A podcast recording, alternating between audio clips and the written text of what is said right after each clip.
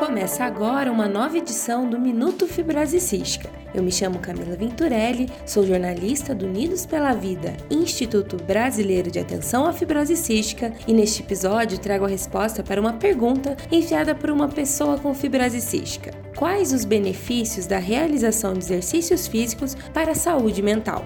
Quem responde essa pergunta é a psicóloga Tárcia Regina Dutra. Os exercícios, com frequência, eles trazem uma, é, benefícios para a nossa saúde mental.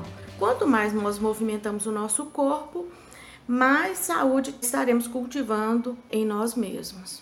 Pessoas com fibrose cística, a atividade física é benéfica e ela é considerada o quarto pilar né, do tratamento, junto com a fisioterapia, o uso de antibióticos e uma nutrição adequada. Já na saúde mental, a atividade física ela pode regular, melhorar a nossa capacidade cognitiva, também liberar endorfinas no cérebro, reduzindo o estresse, a ansiedade, aumentando a energia e a autoestima.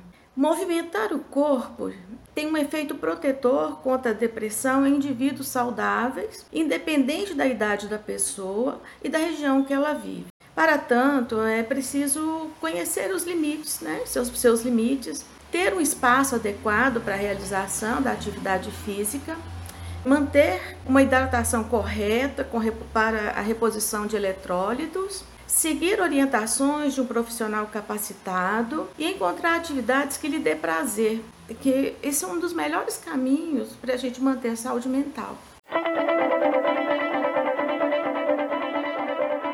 Você também tem alguma dúvida relacionada à fibrose cística que gostaria que fosse respondida aqui no Minuto Fibrose Cística? Então envie a sua pergunta para o e-mail contato unidospelavida.org.br ou para o WhatsApp DDD 41 99636 9493. Para fortalecer esse e outros projetos do Instituto, basta acessar unidospelavida.org.br/doe e escolher a melhor forma de fazer a sua doação. Eu te espero no próximo episódio episódio do Minuto Fibrose Cística. Até lá!